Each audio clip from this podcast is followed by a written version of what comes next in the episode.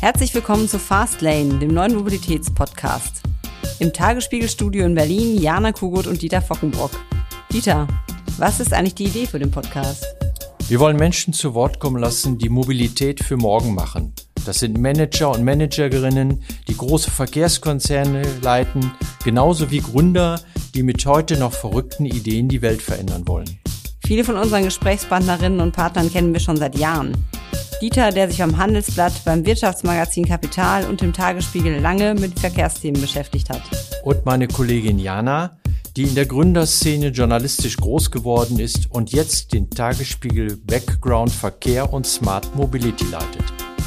Unser erster Gast heute ist Jens Bischoff, Chef der Lufthansa-Tochtergesellschaft Eurowings. Den Posten hat Bischoff seit zwei Jahren. Und seine Aufgabe ist es, gegen aggressive Konkurrenz wie Ryanair einen wettbewerbsfähigen Low-Cost-Carrier, zu Deutsch Billigflieger, aufzubauen. Und so viel sei schon vorweggenommen, er hat sich große Ziele gesetzt und ergibt sich angriffslustig. Fastlane, der Mobilitätspodcast von Tagesspiegel Background. Gespräche mit Pionieren, Visionären und Entscheiderinnen über das mobile Leben von morgen.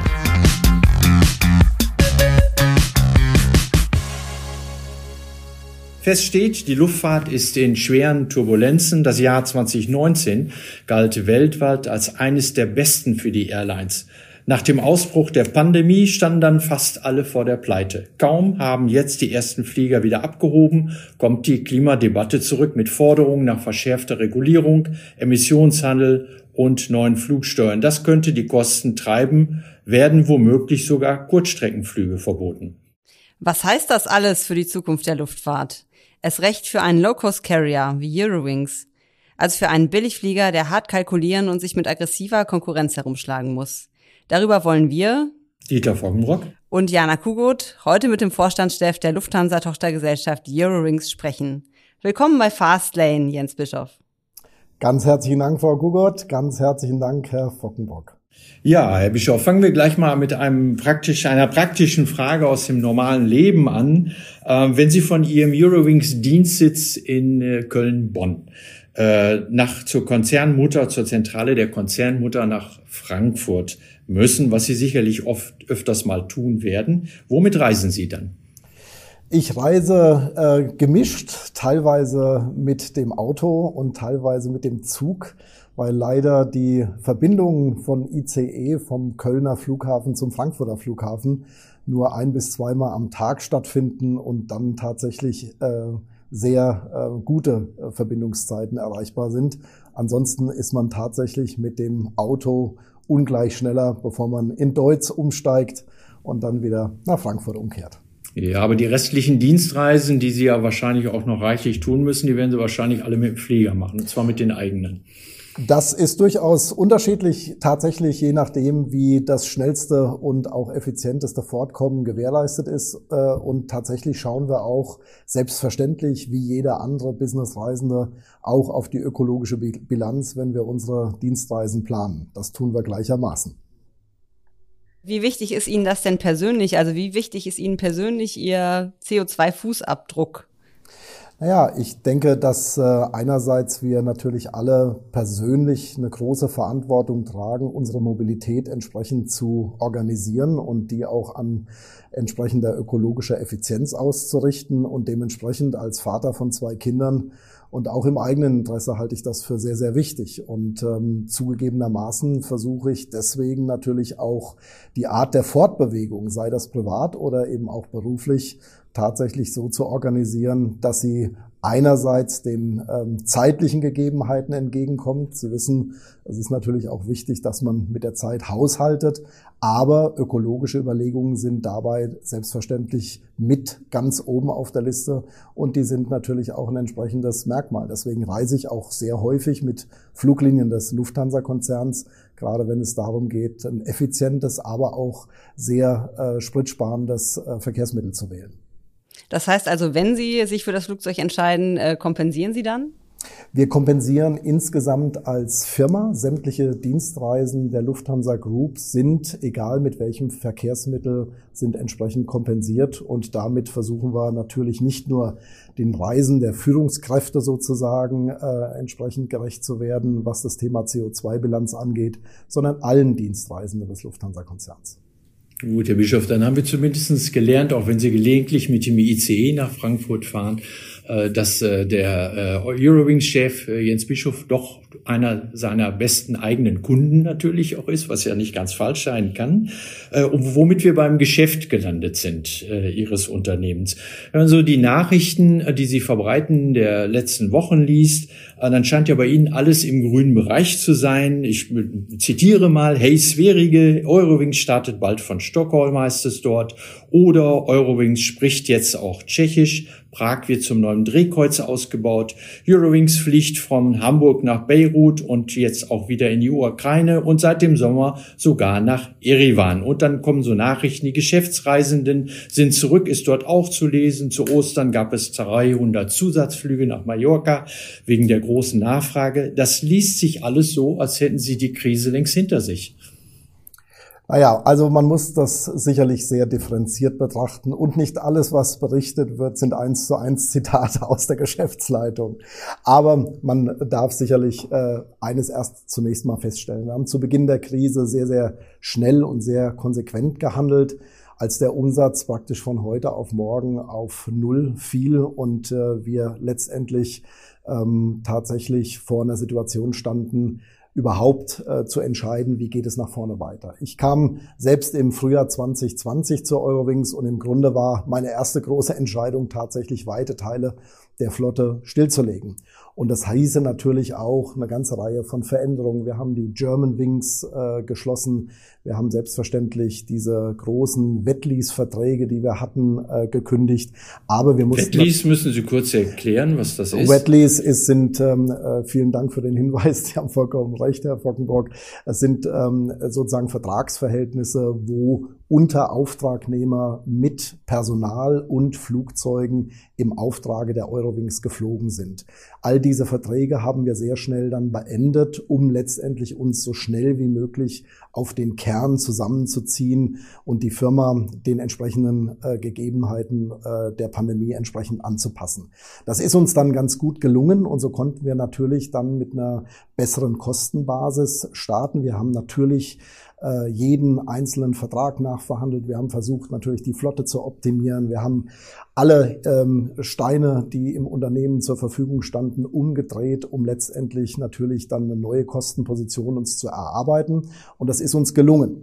So ist uns dann in der Folge auch gelungen, dass wir mit der steigenden Nachfrage, die Sie ja eben in Ihren Zitaten wiedergegeben haben im Sommer, dass wir dann nach dem Lockdown, der dann im Mai 2021 sozusagen hinter uns lag, dass wir dann im Sommer sehr, sehr intensiv geflogen sind. Gerade die touristischen Verkehre sind dann sehr gut wieder zurückgekommen, weil man einfach gesehen hat, dass die Sehnsucht nach Reisen für viele Gäste ungebrochen da war. Und deswegen war natürlich auch ein sehr starkes Sommergeschäft, gerade bei den Privatreisenden, also das, was Richtung Ferien geht, aber auch in dem Segment von ähm, Freund- und Familienbesuchen. Das hat dann sehr, sehr stark angezogen über den Sommer. Die Businessreisenden hingegen haben natürlich bis nach dem Sommerurlaub sozusagen auf sich warten lassen. Auch dort tritt mittlerweile eine entsprechende Erholung ein, allerdings auf noch deutlich niedrigerem Niveau, ganz gar keine Frage, aber sie ist dynamisch und insbesondere und bemerkenswerterweise von den kleinen und mittelständischen Unternehmen angeführt, weil zugegebenermaßen größere Konzerne sich mit äh, Geschäftsreisen immer noch zurückhalten. Das trifft jetzt natürlich auf eine Entwicklung, wo wir jetzt gleich wahrscheinlich drauf zu sprechen kommen mit der aktuellen Pandemielage, die natürlich abermals die entsprechende Nachfrage beeinflusst. Sie haben schon angedeutet, äh, die Pandemie verschärft sich wieder die Lage und nach diesen ersten hoffnungsvollen Zeichen, ähm, ja, sieht jetzt alles wieder ein bisschen düsterer aus. Was glauben Sie, ähm, können Sie Ihre Prognosen, die Sie eigentlich hatten, halten und wie und Ihre Pläne, mit denen Sie in das Jahr 2022 geblickt haben? Naja, es bleibt natürlich aktuell weiterhin eine Achterbahnfahrt, ähm, wo selbstverständlich die Pandemielage und insbesondere natürlich die öffentliche Wahrnehmung, die Kaufpsychologie auch beeinflussen äh, der Kunden. Und ähm, zugegebenermaßen hat man natürlich auch einen gewissen Gewöhnungseffekt und man merkt selbstverständlich, dass die Gäste mittlerweile nicht mehr so ähm, wie soll ich sagen, so, ähm, so extrem auf äh, die aktuelle Entwicklung der Infektionszahlen qua Buchungen reagieren. Ähm, aber sie sind natürlich, die Buchungen sind natürlich nicht gänzlich unbeeinflusst von der aktuellen Entwicklung. So sehen wir auch aktuell wieder natürlich im Zuge der steigenden Infektionszahlen zurückgehende Buchungsaktivität, aber lange nicht so stark, wie wir das natürlich letztes Jahr um die Zeit oder vor dem Sommer gesehen haben, als der Lockdown dann komplett kam und selbstverständlich dann auch für einige Monate der äh, Luftverkehr nochmal sehr, sehr deutlich beeinträchtigt war. Worauf richten Sie sich denn konkret ein? Zehn Prozent weniger Geschäft demnächst, 20 Prozent weniger Geschäft? Oder haben Sie wirklich die stille Hoffnung, dass Sie sagen, wenn alles gut geht, knüpfen wir dann doch am Ende wieder da an, wo wir mal waren?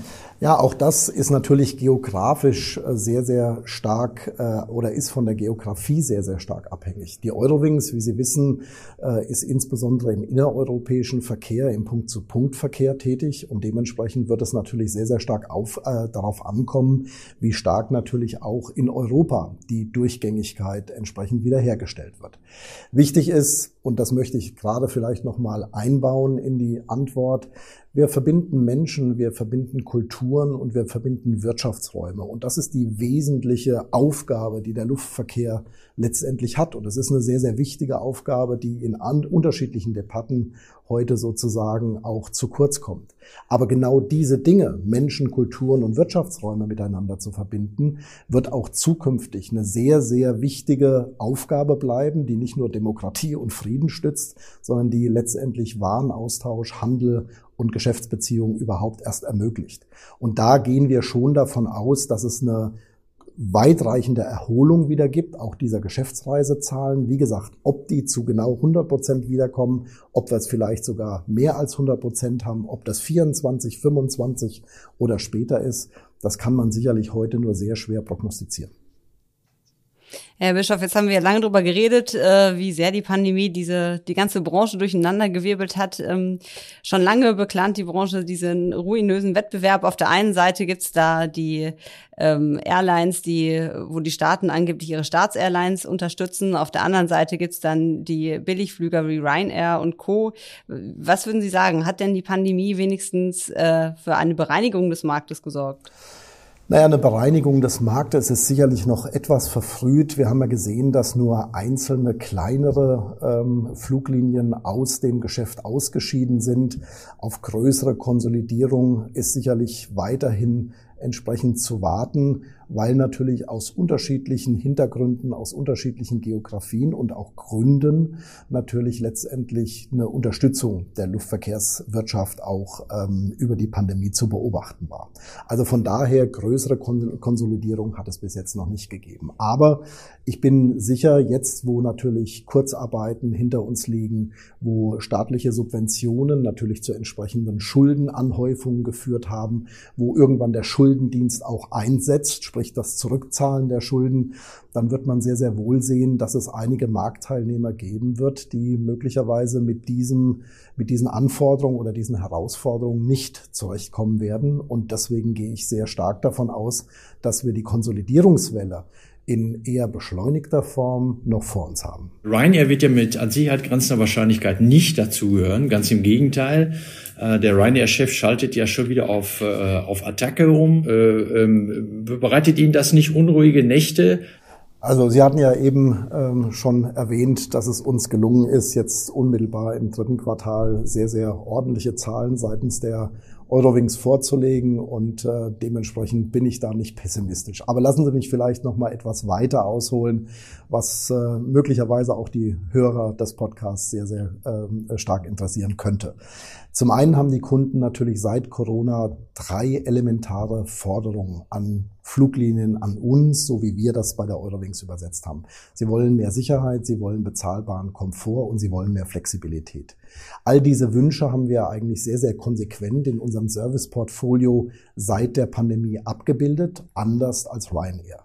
Beim Thema Sicherheit haben wir uns natürlich mit unserer Lufthansa Group DNA mit Hygienemaßnahmen, Hygienekonzepten, die industrieführend sind, sicherlich sehr, sehr gut äh, positioniert. Beim Komfort haben wir freie Mittelsitze buchbar gemacht in der Economy Class schon ab 10 Euro, die mittlerweile ein Bestseller sind und dem Gast einfach mehr Komfort oder subjektiv mehr Raum zum Atmen gewährleisten. Und bei dem Thema Flexibilität haben wir bei Eurowings ein System entwickelt, wo man bis zu 40 Minuten vor Abflug noch umbuchen kann. All das entspricht der sogenannten Value-Strategie, wie ich das immer nenne, also dem Begriff des Preiswerten. Und damit meine ich wirklich die Betonung auf Wert, die wir sehr stark hervorheben, also einen echten Mehrwert für den Kunden liefert. Und bei den meisten Kunden, zumindest auch hier im Kernmarkt Deutschland, schlägt der Wunsch nach Sicherheit, Gesundheit zu, zurzeit wirklich alles, auch den Flugpreis. Und Menschen suchen einfach schlichtweg in dieser Lage, in dieser Phase natürlich eine Fluggesellschaft, der sie vertrauen können und die da damit sehr achtsam umgeht. Und wenn Sie schauen, dass Ryanair heute aus Düsseldorf sich verabschiedet hat, dass Ryanair sich aus Stuttgart verabschiedet hat, dass Wizz Air aus Dortmund raus ist, während wir unsere Marktstellung in diesen Märkten ganz klar ausbauen dann darf ich behaupten, dass wir uns diesem Wettbewerb gut gerüstet äh, fühlen und dann auch entsprechend nicht zusammenzucken, wenn Ryanair hier und da mal wieder einen neuen Anlauf nimmt. Ganz im Gegenteil, ich glaube, mit drei Basen im Westen in Nordrhein-Westfalen, einer in Hamburg im Norden und in Stuttgart im Süden und natürlich, wenn Berlin besser mal funktioniert und auch betrieben wird, dann werden wir auch im Osten Gas geben, fühlen wir uns hier sehr, sehr gut auf, aufgestellt, insbesondere entlang der beiden Hauptachsen, nämlich der Lufthansa-Drehkreuze Frankfurt und München. Heißt also, Sie wollen sich auf billigst Wettbewerb oder billigst Preiskampf mit anderen äh, Fluggesellschaften nicht einlassen? Das hat äh, ehrlich gesagt damit wenig zu tun, sondern wir fühlen uns natürlich von der Kostenposition gut gerüstet, diesen Wettbewerb einzugehen. Aber die Profitabilität einer Airline ist eben nicht nur die Kostenposition, sondern natürlich auch die Umsatzposition. Und die sind wir in der Lage, mit dieser eben genannten Value-Strategie, also dem Preis-Werten-Element, deutlich besser auszuschöpfen, als das die Ryanair kann. Und wer dann in der Differenz zwischen Umsatz und Kosten die bessere Position hat, werden wir dann entsprechend beurteilen, wenn es soweit ist. Das heißt, im Blick auf die Zukunft sind Sie da eher kampfeslustig sozusagen. Genau so. Ja, wenn Ihnen denn da die Klimapolitik keinen Strich durch die Rechnung macht, äh, vor welchem staatlichen Eingriff oder vor welcher zusätzlichen Regulierung fürchten Sie sich denn am meisten? Naja gut, es gibt natürlich eine, eine ganze Reihe von, ähm, von äh, möglichen Entwürfen und, und, ähm, und äh, Drafts und Vorschlägen und Konzepten, die natürlich eines äh, gemeinsam haben, und was tatsächlich zu einer Marktverwerfung führen würde, das wäre tatsächlich, wenn es Regularien in Europa, auch in Deutschland gäbe, die letztendlich den Wettbewerb verzerren.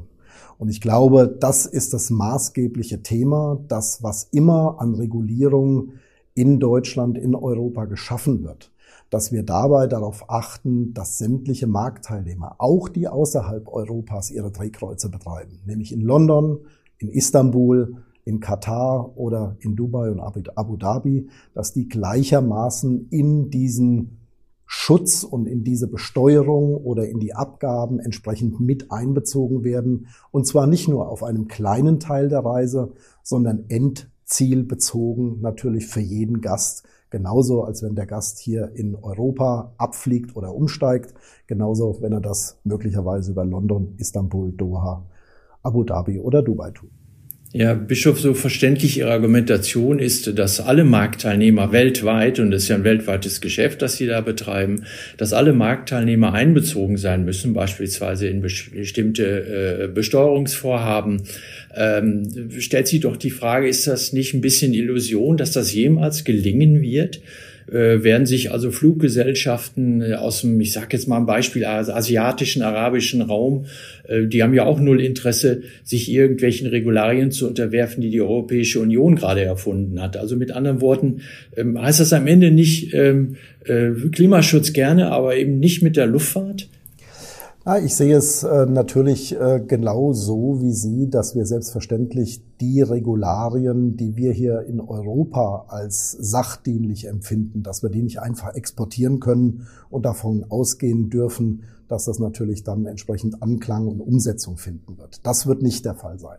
Aber wenn Sie einen Gast haben, der von Hamburg nach Tokio fliegt, dann sollte es bei der Frage, dass dieser Gast, wie gesagt, in Hamburg abfliegt und in Tokio ankommt, gleichermaßen egal sein, ob dieser Gast über Frankfurt, über München, über London, über Dubai oder Istanbul fliegt und die gesamte Wegstrecke selbstverständlich dann den entsprechenden Regularien, Steuern, Gebühren, Abgaben entsprechend unterworfen wird. Es macht keinen Sinn, dass wenn dieser Gast von Hamburg über Frankfurt nach Tokio fliegt, dass alle vier Flugsegmente sozusagen dieser Besteuerung unterliegen. Wenn er aber über ein nicht-europäisches Drehkreuz fliegt, vielleicht nur eines dieser Segmente einer entsprechenden Besteuerung unterliegt. Dann ist weder der Umwelt geholfen, noch der hiesigen Flug, äh, äh, Luftverkehrswirtschaft weil wir davon ausgehen müssen, dass sie dann so große oder so vehement benachteiligt wird, dass wir über Dauer Zusatzbelastungen haben, die wir alleine nicht stemmen können und die sicherlich die Luftverkehrslandschaft hier in Europa nachhaltig negativ beeinflussen würden. Gut, aber es gibt ja auf der anderen Seite möglicherweise Dinge, die die Luftverkehrswirtschaft, die Luftfahrtindustrie selber unternehmen könnte, beispielsweise in der Antriebstechnologie, äh, um äh, im Bereich Klimaschutz äh, ähm, einen Beitrag zu leisten. Was könnten Sie sich denn da am äh, nächsten und am realistischen eigentlich vorstellen? Ja, ich meine, man muss natürlich immer wieder sagen, wir sind natürlich kein Hersteller, sondern wir sind Dienstleister. Ist richtig. Und Aber Sie bestellen, Sie bestellen die Flugzeuge und wenn Sie sagen, die wollen wir nicht haben, weil die uns nicht ökologisch genug sind, dann bleibt der Hersteller auf seinen Maschinen sitzen. Da haben Sie vollkommen recht, da haben Sie vollkommen recht, aber wir können auch nur das kaufen, was es am Markt gibt. Das ist richtig. Ja. Nichtsdestotrotz, ich bin ja vollkommen bei Ihnen und äh, vielleicht, um das nochmal ins äh, rechte Licht zu rücken, die Luftfahrt macht 2,8 Prozent der weltweiten vom Menschen verursachten CO2-Emissionen aus und wir stellen uns ganz klar dieser Verantwortung, wohl wissend, dass natürlich die positiven Effekte des Luftverkehrs auf Mensch und Gesellschaft, wie ich vorhin nannte, wir verbinden Menschen, wir verbinden Kulturen, wir verbinden Wirtschaftsräume, weit überwiegen. Und der Fußabdruck anderer Industrien, auch das nicht als Rechtfertigung gemeint, aber doch als Verhältnismäßigkeit in Szene gesetzt. Zum Beispiel der IT-Industrie ist weit höher als im Luftverkehr, aber es käme auch keiner auf die Idee, das Internet zu verdienen, verbieten oder auch Streaming von Netflix-Filmen. Aber wir wollen natürlich einen entsprechenden Beitrag leisten und, da haben Sie vollkommen recht, der leistet sich insbesondere kurzfristig am ehesten durch den Einsatz neuer Technologien. Die Lufthansa-Gruppe wird bis zum Ende dieser Dekade, also bis zu 2030, ca. 175 neue Flugzeuge in den Dienst stellen und wird die Investitionsmittel dafür aufbringen, um letztendlich nachhaltig und mit unmittelbarem Einsatz und Effekt diese Klimabilanz zu verbessern. Weil, man darf nicht vergessen, ein neues Flugzeug, nehmen Sie beispielsweise den A320 Neo von Airbus, der auch jetzt im nächsten Jahr der Eurowings entsprechend zuläuft, verbrennt im Jahr ungefähr 3700 Tonnen weniger Kerosin als Vorgängermodelle. Und das ist natürlich ein unmittelbarer Vorteil, der sich direkt einsetzen lässt. Aber, Aber das Ziel bis 2050 ist ja Klimaneutralität und weniger ist dann noch nicht Null. Da haben Sie natürlich vollkommen recht, Frau Kugot, aber wir müssen natürlich schauen, wie wir genau dahin kommen. Sie wissen, die Industrie hat sich verpflichtet, bis 2030 gegenüber dem Referenzjahr 2019 die CO2 ähm, zu halbieren und bis 2050, wie Sie richtigerweise sagen, gänzlich auf Null zu fahren, also einen neutralen CO2-Fußabdruck zu hinterlassen. Und dazu ist eben die Technologie erstmal ein ganz, ganz wesentlicher Faktor, weil wenn, wie gesagt, ein neues Flugzeug gegenüber einem älteren Flugzeug ungefähr 25 bis 30 Prozent weniger Emissionen hinterlässt, ist das natürlich erstmal ein großer Schritt in die richtige Richtung. Was ein weiterer wesentlicher Faktor ist, ist natürlich das Ersetzen fossiler Brennstoffe. Und natürlich fossiles Kerosin ist schlechter als nachhaltig und äh, als nachhaltiges ähm, äh, sogenanntes Sustainable Aviation Fuel, also künstlich erzeugtes Kerosin, was sich natürlich momentan noch nicht in der entsprechenden Menge am Markt zur Verfügung stellen lässt, weil die Produktionsressourcen schlichtweg noch nicht da sind. Aber, und das ist wichtig, zwei, das zweite Element ist eben der Einsatz nicht fossiler Brennstoffe, weil auf absehbare Zeit schlichtweg das Fliegen von 100, 200, 300 Passagieren nur durch die Verbrennung von Kerosin passieren kann. Und deswegen ist natürlich der Einsatz solcher alternativer Brennstoffe sehr, sehr wichtig. Da kommen wir nur hin, und das ist die, das gemeinsame Commitment von Politik, Luftverkehrswirtschaft, eben aber auch der Mineralölindustrie, wenn diese äh, Produktionskapazitäten aufgebaut werden, die sogenannten Sustainable Aviation Fuels auch in ausreichender Menge zur Verfügung stehen und dann auch entsprechend betrieben werden. Und das können heutige Triebwerke, die können mit diesem künstlichen Kraftstoff wohl fliegen. Und wir sind mittlerweile in Europa der größte Abnehmer an Sustainable Aviation Fuels und wir wollen das selbstverständlich auch bleiben. Fakt ist nur, die Mengen sind noch begrenzt, der Preis ist noch hoch und wir müssen alles in unserer Macht Stehende tun, als Industrie, gemeinsam mit der Politik, diese Produktionsmengen nach oben zu fahren, weil neue Technologien plus der Einsatz dieser nicht fossilen Brennstoffe sind der wesentliche Punkt, um in 2030 bereits den CO2-Fußabdruck zu halbieren. Da gäbe es natürlich noch eine andere Möglichkeit, äh, den CO2-Fußabdruck zumindestens äh, äh, im, äh, im innerdeutschen Verkehr zu reduzieren. Das wäre beispielsweise das Verbot von Kurzstreckenflügen. Das ist ja ein Thema, was immer wieder durch die, nicht nur durch die Politik wabert, sondern was auch immer wieder auf den Tisch kommt. Ähm, äh, können Sie sich denn vorstellen, durch intensivere Kooperation, speziell natürlich mit der Bahn, aber auch unter Umständen mit Fernbusanbietern, äh, die Zahl der innerdeutschen und der wirklichen Kurzstreckenflüge äh, zu reduzieren in den kommenden Jahren? Ja, es ist, ähm, ich freue mich äh, über die Frage, Herr Fockenbrock, weil sie mir die Gelegenheit gibt, äh, vielleicht nochmal auch hier etwas äh, Licht in die unterschiedlichsten Berichterstattungen zu bringen. Ich denke, wir suchen in der Lufthansa-Gruppe seit Jahren nach Wegen, die Verkehrsmittel für die Kunden bestmöglich miteinander kombinierbar zu machen. Und es gibt zurzeit weltweit keine andere Airline, die mehr als 30 Ziele in fünf europäischen Ländern mit dem Zug kombinieren lässt. Und wir tun das in der Lufthansa-Gruppe. Die innerdeutschen Flüge nebenbei bemerkt bieten wir wirklich nur noch da an, wo es die Bahn hin und zurück an einem Tag nicht unter acht Stunden schafft und die Kunden mithin keine Tagesreise entsprechend antreten können. Und deswegen optimieren wir gemeinsam mit der Bahn natürlich fortlaufend Angebote wie Zug zum Flug oder auch entsprechend Hinflug mit dem Flugzeug, zurück mit der Bahn oder umgekehrt mit Extrastellen, schnellen Sprinterzügen der Bahn, die entsprechend für Intermodalität sorgen, für Komfort und auch entsprechende Qualität. Aber, und das ist auch wichtig, wir haben natürlich noch Grenzen und gerne würden wir das erfolgreiche Lufthansa-Bahnangebot weiter auch ausweiten. Aber das geht natürlich nicht überall. Sie wissen, ungefähr zwei Drittel unserer Gäste steigen an den Drehkreuzen in Frankfurt und München in der Lufthansa-Gruppe beispielsweise um. München hat noch nicht mal einen ICE-Anschluss. Das heißt, wir müssen schon darauf achten, dass wir natürlich die Intermodalität in Deutschland so gewährleisten und den Ausbau der Bahninfrastruktur so gewährleisten, dass große Flughäfen wie Berlin, wie München und andere selbstverständlich dann auch angeschlossen sind, weil es geht nicht nur um die Punkt-zu-Punkt-Reise,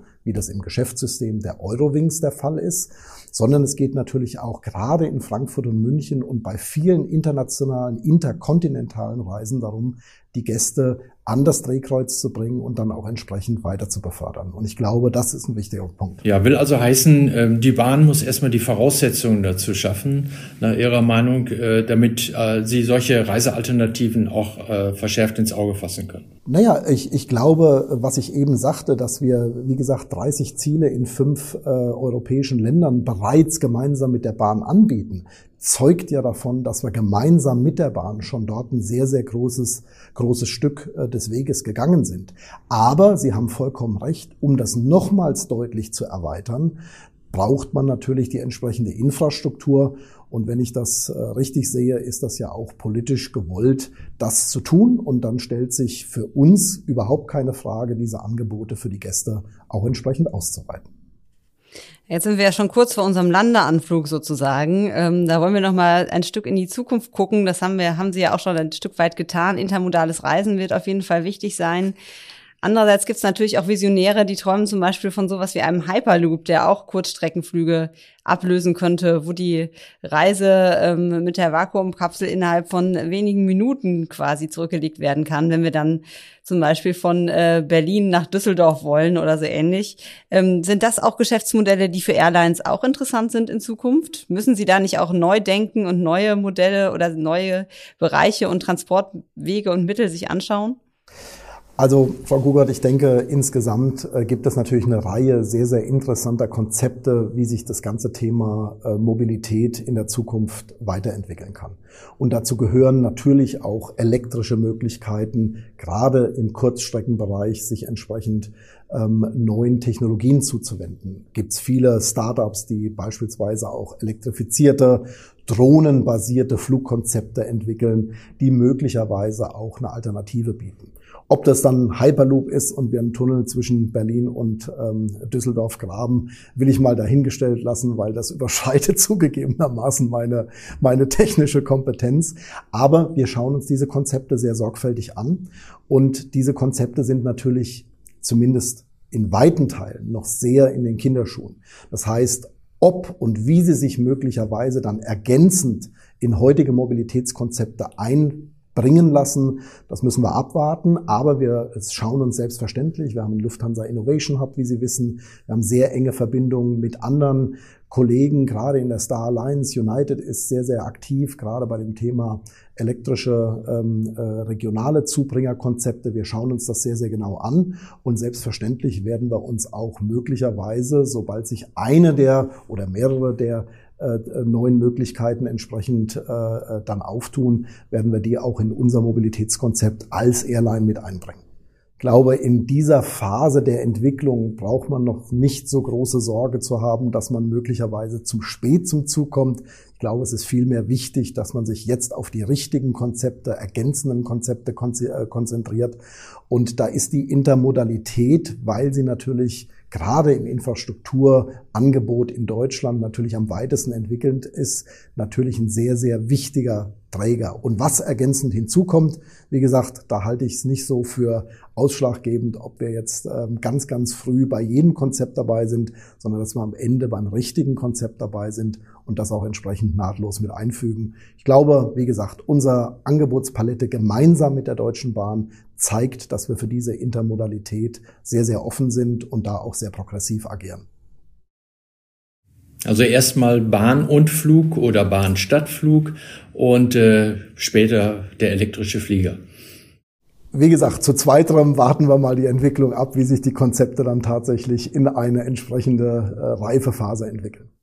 Ja, Herr Bischof, unser Podcast heißt ja Fastlane.